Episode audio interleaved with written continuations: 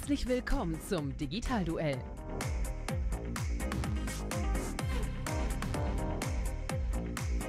Die Pressedebatte zur Digitalisierung.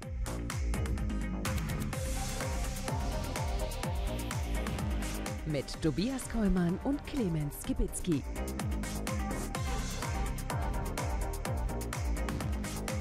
Präsentiert von Cognizant.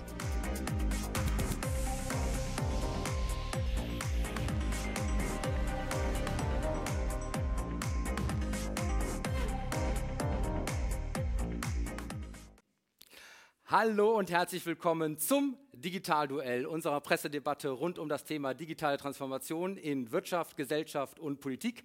Mein Name ist Tobias Kollmann und ich freue mich, dass mein Freund und Partner hier wieder mit mir zusammen dieses Digitalduell beschreitet. Herzlich willkommen, Clemens Gewitzki. Ich freue mich auch. Zum ersten Mal im Stehen. Richtig hier. Neu. Du könntest Nachrichtensprecher sein. Oh ja, vielen Dank. Ich äh, übe einfach mal ein bisschen, denn wir haben heute eine besondere Location.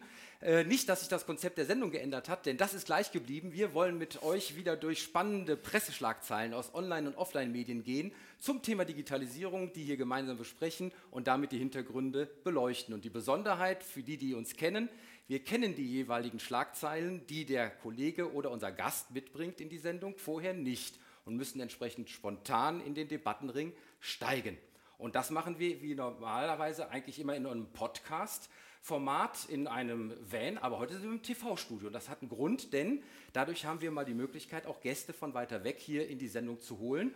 Und das wird heute der Fall sein. Mit wem, lieber Clemens? Wen haben wir nachher zu Gast? Aus dem wunderschönen Hamburg. Nico Lummer, der einer der Top-Experten im Bereich Startup und Investment, aber er ist auch netzpolitisch viel unterwegs. Er ist Mitgründer des netzpolitischen Vereins D64. Die halten sich für einen Think Tank der digitalen Transformation. Den kennen wir schon lange. Ne? Er ist aber auch mal im Rheinland, war länger gewesen. Das ist richtig. Aber heute schalten wir ihn zu aus dem hohen Norden, aus Hamburg. Und da freuen wir uns ganz besonders drauf. Aber bevor wir so richtig in das Digitalduell einsteigen, kommen am Anfang wie immer zum Warmwerden ein paar Kurzschlagzeilen. Und damit geht es jetzt los. Die digitale Presseschau. Ja, und damit sind wir sozusagen bei den ersten Kurzmeldungen, die wir diese Woche gefunden haben. Und die erste kommt aus dem E-Tailment vom 22.03.2022 und heißt, Deliveroo betreibt erstes eigenes Restaurant. Und äh, ihr kennt an der Stelle die Plattform, die ja an der Stelle das Essen online bestellen soll, um es an die angeschlossenen Restaurants, aber eben auch Pizzerien dann weiterzugeben. Und jetzt tatsächlich in London die erste Eröffnung von dem eigenen ersten Restaurant von Deliveroo, nämlich Pizza Paradiso. Und da habe ich mich gefragt an der Stelle, ist das eigentlich gut oder schlecht im Hinblick auf eine neue Konkurrenz? Denn eigentlich will man ja vermitteln und nicht selber hier als Restaurantbetreiber auftreten, oder? Ist auf jeden Fall ein anderes Geschäftsmodell, muss man sagen. Normalerweise beschweren sich ja die Restaurants immer, dass äh, die Lieferdienste denen so viel von der Marge wegnehmen. Aber wenn die sagen, ja, dann machen wir das direkt, machen wir die ganze Kette, okay. Vielleicht ja, aber das Kette wird ja raus. an der Stelle wieder eine Konkurrenz eigentlich zu den Kunden, die man hier bedienen möchte. Und äh, wird da die digitale Macht an der Stelle nicht wieder ausgenutzt nach dem Motto, da gehen wir mal ein bisschen zurück in die Realität und holen uns die Kunden direkt ab? Das alte Problem der digitalen Welt für die, die eben nicht den Kundenbezug äh, mehr haben. Ja, wer sich den Kunden äh, digital geholt hat, ist am erster am Zug und kann gucken, wie viel da hinten in der Wertschöpfungskette hängen bleibt. Und äh, das ist auch hier wieder der Fall. Aber ob die das selber überhaupt betreiben wollen, das wird sich ja zeigen. Also das ist wahrscheinlich ein Versuch eher nur. Interessanterweise müssten die sogar selber an sich äh, eigene Provisionen bezahlen genau. für die Vermittlung. Das ja, heißt, dann wissen Sie mal, wie es ist. Linke Tasche, rechte Tasche. Ich bin gespannt, wie das weitergeht. Die zweite Kurzschlagzeile, die ich äh, gefunden habe, ist aus dem Brutkasten, 22.03.22. Malaysia will jetzt auch den Bitcoin zur offiziellen Währung machen. Und wir hatten ja. das Thema ja schon mal mit El Salvador. Was ich nicht wusste, ist, äh, dass dort A, die Kryptowährung im Alltag noch überhaupt nicht angekommen ist und B, in Malaysia das Thema Kryptowährung schon eine relativ hohe Verbreitung hat. Mhm. Ja, das wird spannend. Ich meine, also ja, El Salvador war ja, ja ein kleines Land, das war, äh, war ein Vorreiter. Und sagen wir mal, je mehr Länder da eben äh, da vorangehen, ja, die, äh, dann wird das eben richtigen Durchbruch geben für die Kryptowelt. Und das ist ein sehr spannender Umbruch. Ich als alter Wirtschaftshistoriker sage mal so, okay, das ist, könnte wirklich der große Umbruch im Finanzsystem sein. Äh, von eben dem heutigen Geldsystem zum nächsten. Mal schauen. Übrigens äh, lässt sich das Parlament in Malaysia dann doch noch eine Hintertür offen, denn es wird auch darüber nachgedacht, eine eigene Digitalwährung herauszugeben, die dann eben auch über die Zentralbank gesteuert ist und damit eben auch mit währungspolitischen Maßnahmen beeinflusst werden kann. Weil wir wissen ja alle, ähm, Bitcoin äh, zahlt keine Steuern. Aber wir hatten das Thema natürlich schon ein paar Mal. Das ist ja genau der Witz. Ja? Also wenn ich einfach nur das Gleiche wie vorher nur digital mache, ist das ja keine Revolution zum Finanzsystem. Kryptowährungen wie Bitcoin sind ja eben dezentral und nicht in den Händen einer Regierung, die dann eben die Geldmenge steuern kann, ausweiten kann, mit allen Vor- und Nachteilen aus Sicht einer Regierung oder aus Sicht der Bevölkerung. Ja, und am Ende ist äh, immer noch so, Kryptowährungen finanzieren zwar keine Sozialleistung, aber eben auch keine Prachtbauten. Wir sehen mal, wie das weitergeht. Und die letzte Kurzschlagzeile, die ich gefunden habe, aus dem Handelsblatt, 23.03. Auto 1 rechnet mit geringerem Wachstum. Und wir alle kennen, wir kaufen ein Auto.de. Die Aktie ist eingebrochen um 16 Prozent. Und das hat was damit zu tun, äh, dass wir natürlich wie äh, auch überall sonst das sehr bedauern, dass der Krieg in der Ukraine ausgebrochen ist und damit aber auch für ein solches digitales Startup, was ja ein reines Matching eigentlich im Netz macht äh, mit den Wagen, die eingekauft wurden, für entsprechende Absatzkanäle und diese meistens in Osteuropa. Hm, das und Einkaufen oder das Absetzen? Das Absetzen. Okay. Und die Wagen werden dort nicht mehr abgenommen wegen äh, Unsicherheit, Krieg etc. pp. Gleichzeitig geht die Inflation nach oben, damit äh, haben wir schrumpfende Budgets. Hm. Und damit können die Leute sich im Moment vielleicht größere Anschaffung erstmal nicht mehr leisten. Und, fand ich auch ganz spannend, Anstieg der Benzinpreise und damit der Hang äh, zu mehr Elektromobilität. Das wird spannend. Nur, die gibt es noch nicht als Gebrauchtwagen. Ja, genau. Und damit hat äh, Auto 1 an der Stelle offensichtlich ein Problem und wir werden beobachten, wie das weitergeht. Was ich da wiederum spannend finde, ist, dass eben auch die realen Handels- und Weltereignisse auch wiederum sehr starken Einfluss auf digitale Geschäftsmodelle haben kann. Es wächst zusammen, die digitale Welt mit der normalen Welt. Was ist die normale? Es ist halt eins. So ist das. Und äh, ich bin an der Stelle auch gespannt, ähm, wie man äh, dem begegnen will. Und zwar sowohl im Ankauf als auch Verkauf dieser äh, Fahrzeuge. Und auch das werden wir weiter beobachten, wie sich das entwickelt. Und damit sind wir schon am Ende von unseren Kurzmeldungen. Und ich würde mal sagen, das ist jetzt der Zeitpunkt, um richtig in das Digitalduell heute einzusteigen. Gib's mir. Und damit kommen wir zu Runde 1. Ringfrei für Runde 1. So, und da habe ich eine Schlagzeile gefunden, die ist wirklich sehr spannend, aus der T3N vom 18. März. Und das ist die erste Großschlagzeile, die ich jetzt hier mit dir diskutieren möchte. Douglas will sich von der Parfümeriekette zur Apotheke wandeln. Und was ist in diesem Artikel zu lesen? Ähm, man möchte in eine Verschmelzung vom Gesundheits- und Schönheitsgeschäft an der Stelle ähm, ausgehen, um das zu bedienen. Und die äh, Douglas-Chefin Tina Müller hat an der Stelle jetzt äh, Flagge gezeigt und hat eine niederländische Versandapotheke gekauft. Oder das zumindest angekündigt, um eben auch hier ein Bein in dieses Geschäft zu bekommen. Was ich daran spannend finde, ist, dass man eben sieht, inwieweit diese Felder miteinander zusammenhängen. Und man geht davon aus, dass derjenige, der Parfums kauft, eben vielleicht auch offen ist für Cremes, Medikamente und Nahrungsergänzungsmittel. Und da man das vorher nicht hatte im Sortiment, kauft man aber jetzt einen digitalen Player, um über die E-Commerce-Schiene das an der Stelle schon mal mit aufzunehmen. Und meine Frage an dich ist, ist das nicht ein Fingerzeig vielleicht auch an andere, eben zusätzliches Business, was nahe dran liegt, was man bislang eben nicht bedient hat, weder im digitalen noch im realen Kanal, durch solche Zukäufe an der Stelle dann eben doch zu realisieren? Ja klar, ich würde sagen, ich meine, im Bereich Kosmetik und alle die schönen, die schönen Dinge, die Douglas da sonst so hat, da ist natürlich relativ nah dran, eben dann auch vielleicht in den eben medizinischen Bereich zu gehen. Aber der eigentliche Kern des Ganzen ist doch, dass man sagt, okay, geht es hier um die anderen Produkte? Nee, es geht um das Zusammenwachsen von Online und Offline. Und also stationärem Handel und eben äh, Onlinehandel. Und da muss man sagen, Douglas war für mich immer jahrelang eher so, sagen wir mal, sehr klassischer, zurückgebliebener in, in Sachen Digitalisierung stationärer Händler. Die haben, glaube ich, seit 2018 angefangen mit der dann damaligen neuen Digitalchefin, die jetzt aber wieder geht zu einer anderen Firma. Haben die einen radikalen Umbruch gemacht und ist damit ein Vorbild für ganz viele andere, wie man halt sagt, digital und ganzheitlich als eins sehen. Und das heißt, die Kundenbeziehung mit dem physischen, dem Vorteil, das anschauen können, das anfassen, das ausprobieren können, mit digitalen Daten und den digitalen Kanälen zu verbinden. Jetzt hatten wir den Fall Douglas ja bei uns schon mal in der Sendung ähm, und da haben wir uns doch kritisch damit auseinandersetzen müssen, ja. weil da wurden die realen Filialen aus Sicht der Mitarbeiter missbraucht, um Daten zu sammeln und die Leute auch für den Online-Kanal zu begeistern und anzumelden um dann, als dieser große Umschwung funktioniert hat, dann ein paar Realfilialen auch dicht zu machen.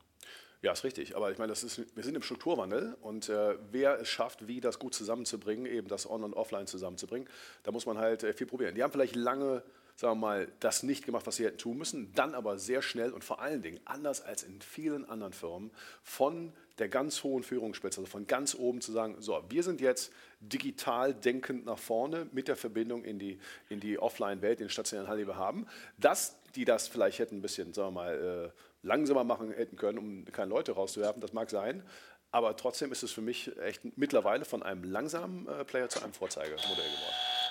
Spannender Gedanke an der Stelle. Ähm, die holen sich damit Produkte wieder rein, wo auch eine gewisse Beratungskompetenz, vielleicht dann auch über die realen Läden, wieder ein Aspekt werden, weil in dem Bereich Gesundheit, das wissen wir auch als letzte große Bastion der Apotheken, ich berate die Kunden sozusagen vor Ort, genau dann eben auch wiederum ein neues Standbein für die realen Läden, die übrig geblieben sind, äh, vielleicht hier zu beobachten ist. Genau das. Die Apotheken, die haben das, hätten das auch, die haben noch nicht so den richtigen Weg gefunden, aber die sollten davon lernen.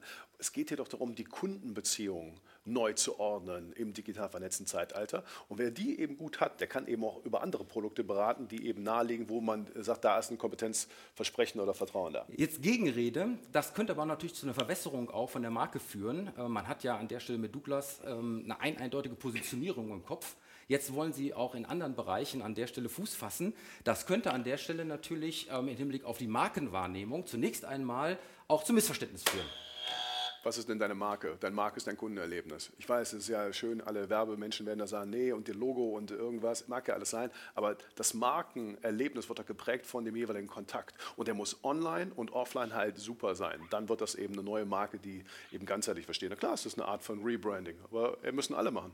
Übrigens ist es so, dass man sich dann doch nicht ganz traut, das gesamte Portfolio direkt mit äh, dann einzubinden Blutdrucksenker beispielsweise gehören erstmal nicht dazu. Also man möchte ja. es schon ein bisschen schrittweise machen, damit sich vielleicht auch die Kunden daran gewöhnen.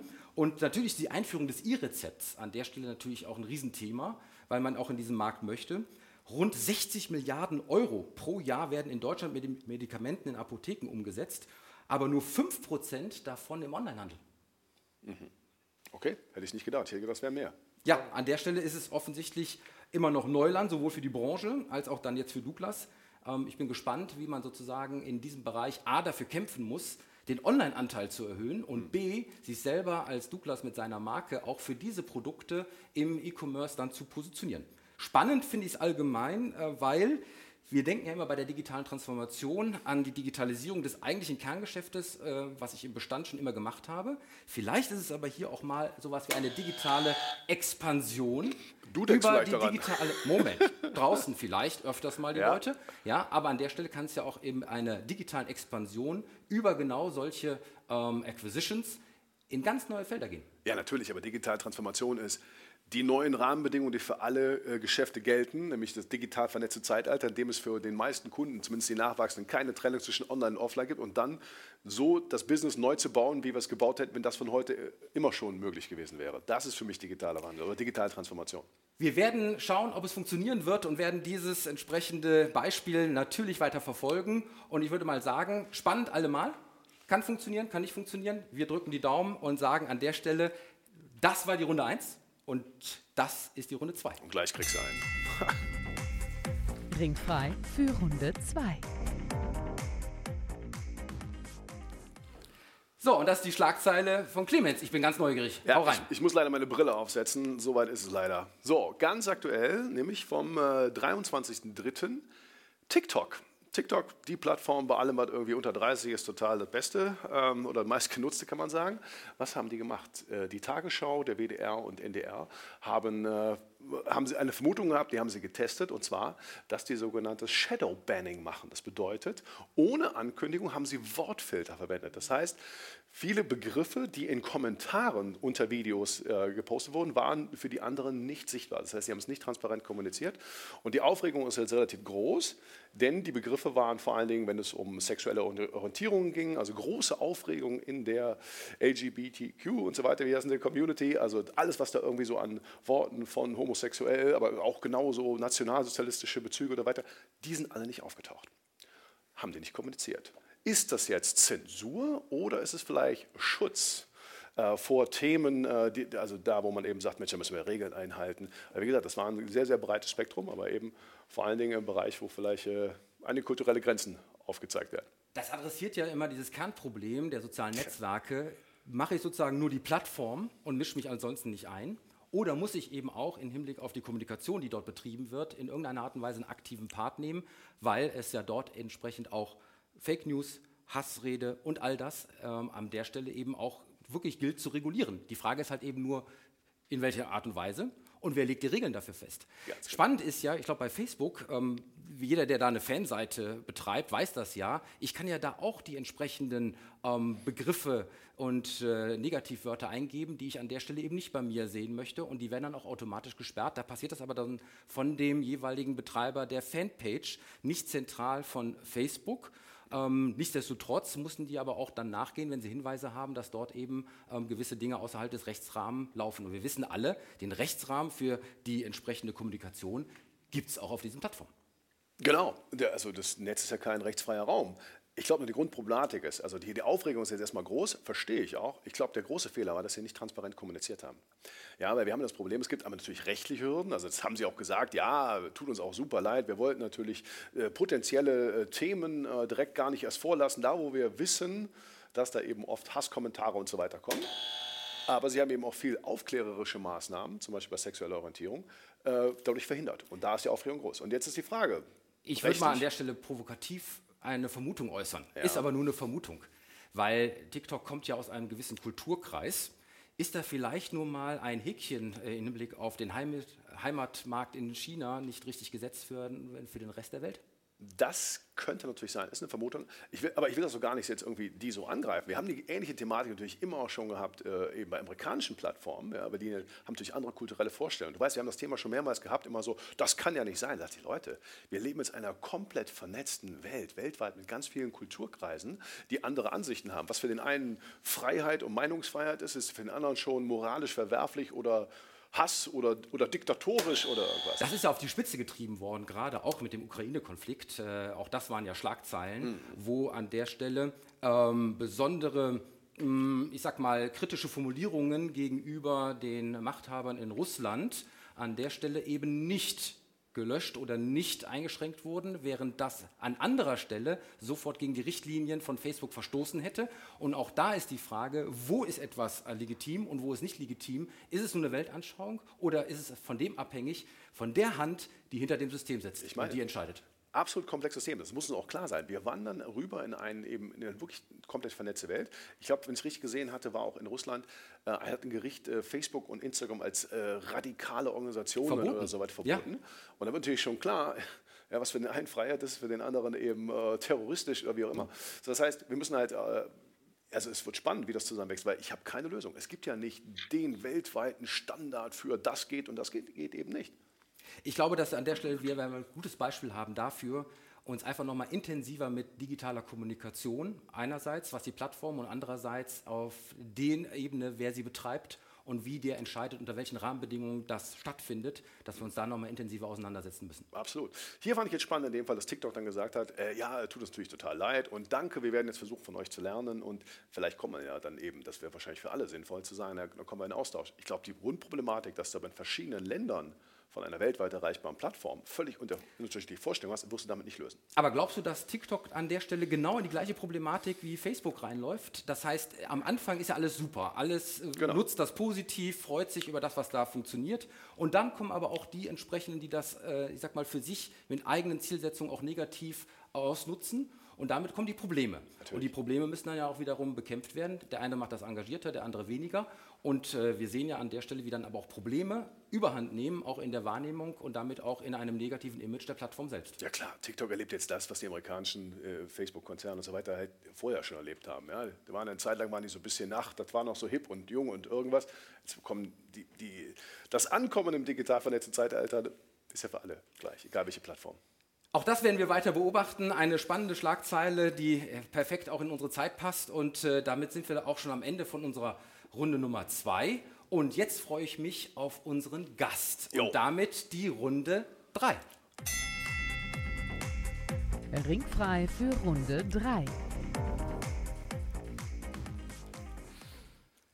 So, und jetzt freue ich mich ganz besonders, dass er aus Hamburg hier bei uns zu Gast ist im Studio Nico Lummer. Wir kennen uns schon seit vielen, vielen Jahren. Ich schätze dich sehr als einer der absoluten Digitalexperten, die wir haben. Du bist seit über 20 Jahren mit dem Thema digitale Innovation unterwegs und fragst sich immer wieder, warum es eigentlich so lange dauert, dass die dann am Ende auch wirklich umgesetzt werden und ankommen. Du bist ähm, seit knapp sieben Jahren beim Next Media Accelerator und bringst dort Startups, Unternehmen für digitale Projekte zusammen. Ich sag mal Moin Moin nach Hamburg. Schön, dass du da bist. Ich glaube, du sagst nur Moin, ne? Ja, genau, Moin. Äh, der Moin Moin Schnacker, der redet nicht zu viel. genau, das ist sozusagen an der Stelle der Tatsache geschuldet, dass wir ja im Rheinland sind und dann doch auch immer sehr rätselig sind.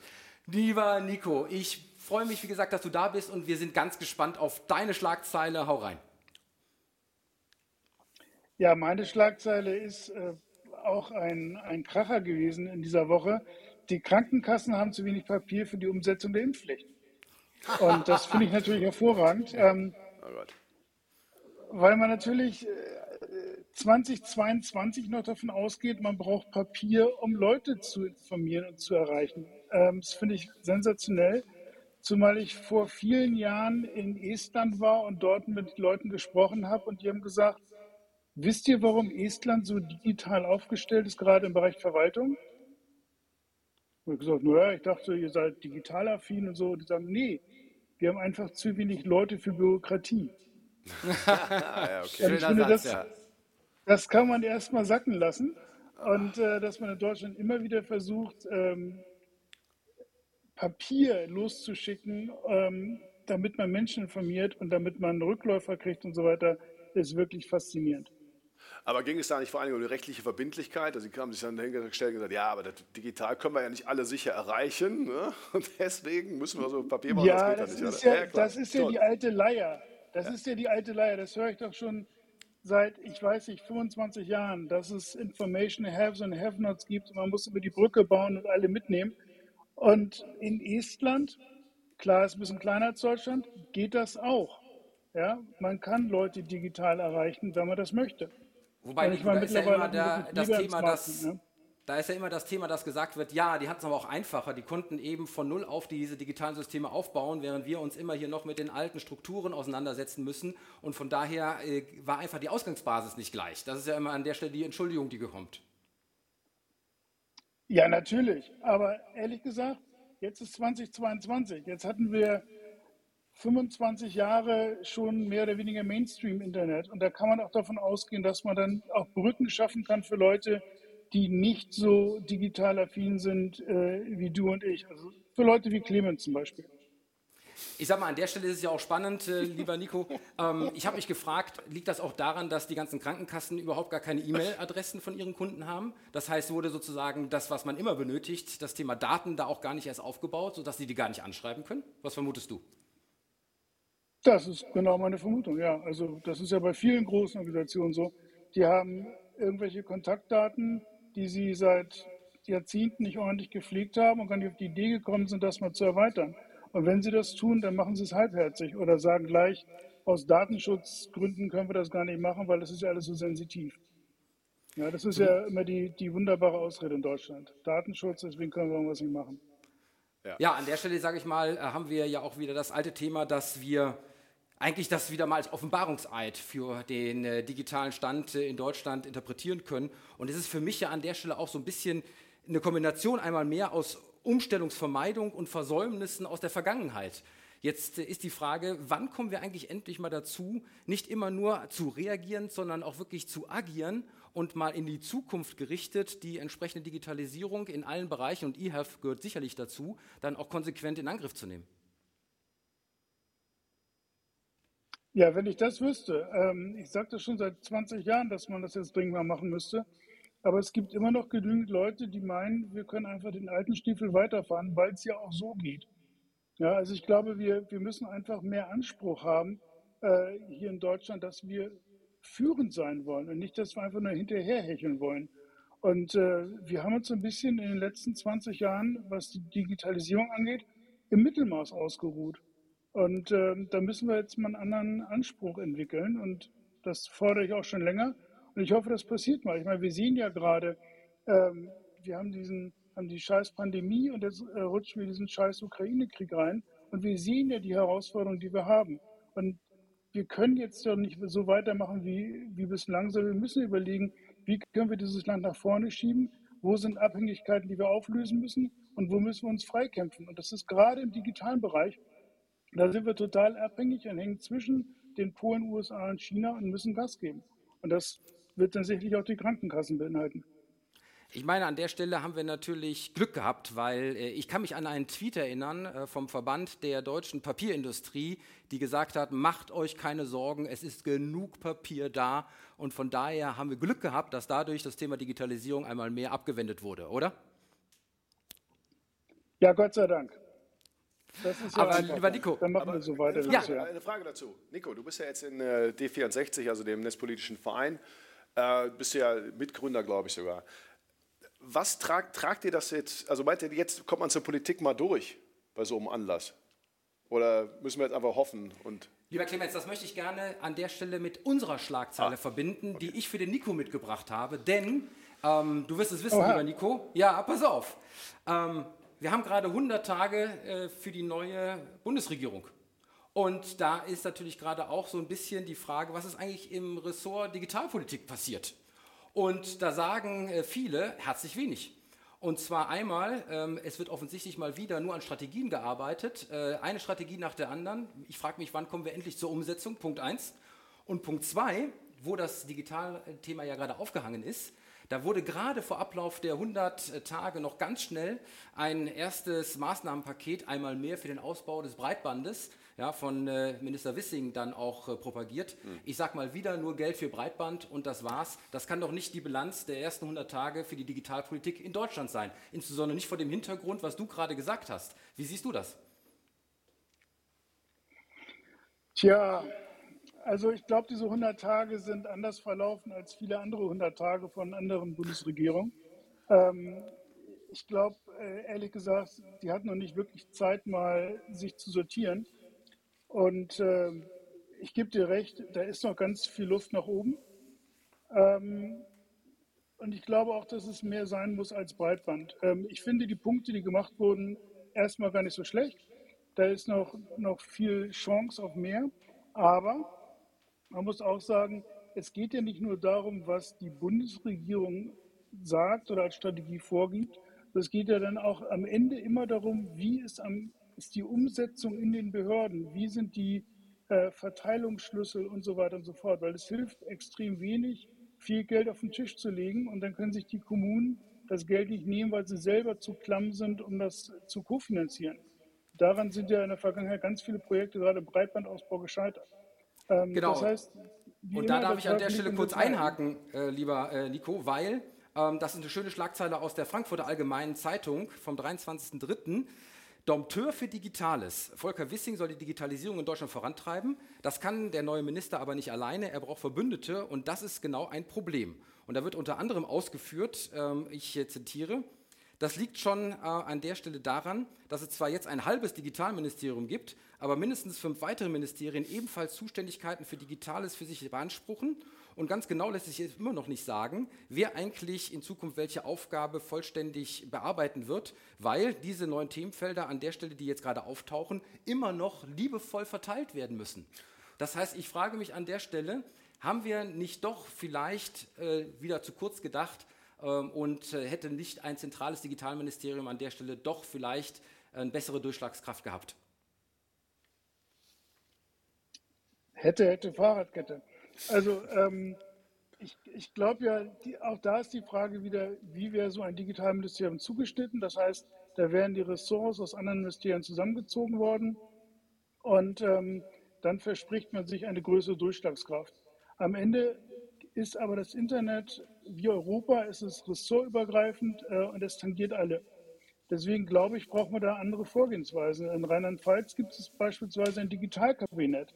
Das heißt, dass ähm, das Kabinett von Malu Dreyer tagt dezidiert zu Digitalthemen. Und ich glaube, sowas ist eine richtige Herangehensweise, weil das ist eigentlich Chefsache und zwar in allen Häusern. Kannst ja nicht sagen, das Digitale tangiert nur ein Digitalministerium, sondern das ist im Gesundheitsministerium genauso wie im Familienministerium genauso wie im Innenministerium und so weiter und so fort. Deswegen kann man das nicht rauslösen und ein separates Ministerium packen. Es ja, aber da passiert ja auch nichts in den anderen Ministerien. Sagen, ja, dass nichts passiert, ist ja auch immer eine, eine, eine leichte Formulierung. Ähm, Politik dauert Zeit und du weißt ganz genau, dass die, allein die Beratung ewig dauert, weil man ja versuchen will, möglichst viele Leute mitzunehmen. Wir sind in, in Deutschland, was unsere Demokratieform angeht, sehr auf den Konsens aus und Konsens dauert immer eine Weile. So, und wir versuchen immer alle mitzunehmen. Das ist manchmal total nervtötend. Ich würde es auch begrüßen, wenn man ab und zu mal schneller wäre. Aber ich glaube, wir können nicht einfach den Politikstil ähm, ändern. Und äh, deswegen glaube ich, dass dieses, diese Verteilung auf verschiedene Ministerien leider auch Sinn macht. Aber glaubst du an der Stelle, es dass wenn wir tatsächlich den ganzen Vorsprung der anderen aufholen wollen, jetzt nicht auf, an der Stelle wirklich etwas passieren muss und zwar jetzt nicht im Hinblick nur auf die nächste Strategie und die nächsten Geldtöpfe, sondern auch im Hinblick auf diejenigen, die sich für die Umsetzung an der Stelle dann auch konkret kümmern.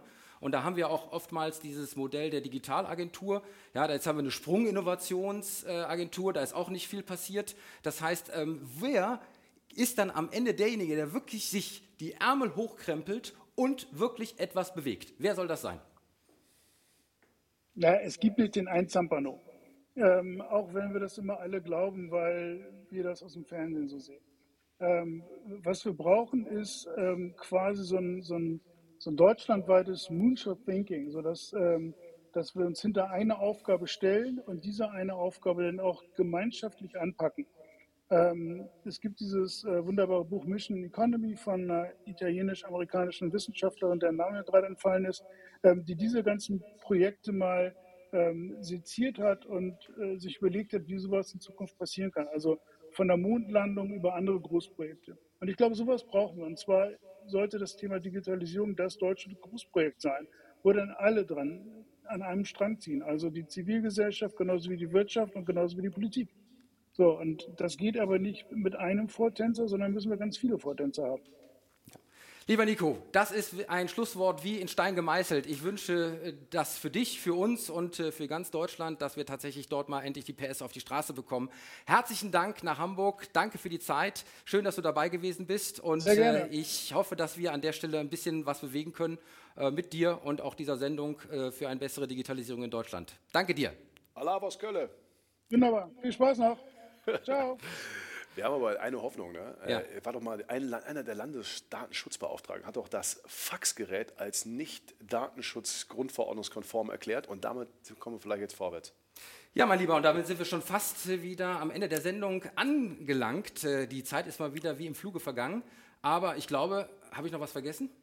Äh, nee, wir gehen aber weiter. Ach Quatsch, du hast noch deinen Betthupfer. Irgendwas lustig, ich bin gespannt. Hau rein. Genau, denn am Ende haben wir immer noch etwas zum Schmunzeln für alle Beteiligten und das ist unser Betthupfel und das kommt jetzt. Das digitale Betthupferl. Ja, lieber Clemens, ich habe mir vom Hörensagen berichten lassen. Es kann mal vorkommen, dass der eine oder andere abends ein bisschen feiert und dabei auch das eine oder andere Bier zu sich nimmt und am nächsten Tag über Kopfschmerzen klagt. Und äh, weißt du, wo dieses Problem jetzt gelöst wurde? Äh, nein. Ich also sage es dir. Ich, ich habe das Problem. Ich habe Punkt 1, aber halt keine Kopfschmerzen. Du kennst das nicht, ja, ja. aber andere sollen das kennen. Das Problem wurde tatsächlich im Metaverse gelöst. Mhm. Und zwar nicht von irgendjemandem, sondern tatsächlich von der Bierfirma Heineken. Was haben die gemacht? Die haben ein erstes virtuelles Bier in den Markt geworfen. Speziell für den Cyberspace und das ist ein skurriler Marketing-Move. Und ich habe diese Schlagzeile aus der T3N vom 21.03.22. Heineken bringt Bier ins Metaverse. Keine Kalorien, keine versteckten Zutaten. Es ist aber leider eben auch kein richtiges Bier. Es heißt aber Virtual Heineken Silver. Und es wurde speziell für das Metaverse entwickelt. Es gibt nämlich eine Heineken-Bar im äh, Decentraland. Und dort kannst du reingehen und dir dieses Bier an der virtuellen Theke tatsächlich zapfen lassen. Und äh, das Ziel ist dort eben einen Anlaufpunkt zu schaffen, der eben ein bisschen in die Gewohnheiten der realen Welt anknüpft, um eben aber auch für solche realen Produkte in dieser zukünftigen virtuellen Welt auch präsent zu sein. Und äh, das äh, zugehörige ähm, Marketing-Thema äh, ist binär gecodeter Hopfen für den Gast. Das heißt, ich kann mir ein äh, NFT mit dem Rezeptor zu holen oder was? Nein, du gehst dahin, sagst äh, ein Bier und das wird gezapft, es wird vor dich hingestellt und dann kannst du das mit deinem Avatar, kannst du Ey. das an der Stelle trinken. Achtung, pass auf. Ja. Die Idee in Zukunft ist, wenn es möglich ist, Lebensmittel per 3D-Drucker dann tatsächlich auszudrucken, dass auch das über diesen Weg für eine Bierfirma möglich ist. Okay, den Brauprozess überspringen wir dann. Also da muss ich echt sagen, bei dem, ich, ich finde ja alles super in Sachen digitale Welten zusammenwachsen, aber da werde ich sowas von konservativ, nicht digital bleiben. Da möchte ich echt mein reales Bier trinken. Naja, wenigstens muss man hier keine Kalorien zählen, Punkt 1. Und äh, egal wie viel man davon so zu sich nimmt. Und der Morgen danach mit dem Kater bleibt einem zum Glück auch erspart. Wir Der Abend, werden der Abend davor aber auch. Ja, davor vielleicht auch, je nachdem, wie da die Geselligkeit ist. Ja, damit sind wir schon wieder am Ende von unserem heutigen Digitalduell angelangt. Und äh, diese Sendung, die jetzt erstmalig in einem TV-Studio stattgefunden hat, wäre natürlich nicht ohne die Unterstützung unserer Partner möglich. Und deswegen bedanken wir uns bei Welcome, Gesellschaft für Eventmarketing und Kommunikation, beim Gut Neu-Hemmerich in Köln. Der lieben Sherine Breun, Unternehmerin und Kommunikationsexperte mit Persönlichkeit, die unsere Stimme vom Digitalduell ist. Und wir bedanken uns natürlich bei unserem Sponsor Cognizant Deutschland, Ihr Partner für die digitale Transformation. Und natürlich noch einmal der Dank an unseren Gast, Nico Lummer aus Hamburg. Mein lieber Clemens, wo findet man eigentlich das Digitalduell, wenn man denn dann uns irgendwie folgen möchte oder uns hören oder sehen möchte? Also wer uns sehen möchte, natürlich auf YouTube. Und auf, wer uns hören will, das reicht ja eben auch für die meisten, äh, auf natürlich allen bekannten Podcast-Plattformen, wie sie heißen, von Spotify, Deezer und so weiter. Genau, hinterlasst uns ein Like und ein Abo und dann freuen wir uns auch in Zukunft mit euch in Kontakt zu sein. Und wir wären natürlich auch neugierig, wie euch diese Sendung gefallen hat, mit einem Feedback gerne über unsere Webseite. Da gibt es ein Kontaktformular. Wir sind gespannt, wie das TV-Format euch gefallen hat. Und damit würde ich sagen, darf ich diese Sendung wie immer beschließen mit Macht es gut, macht es digital und bleibt gesund. Tschüss. Ciao. Das war das Digitalduell. Nico, Die Pressedebatte zur Digitalisierung.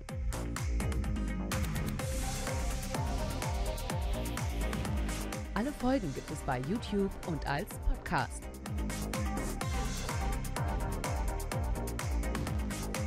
Präsentiert von Cognizant. Besuchen Sie uns auch im Internet unter digitalduell.de.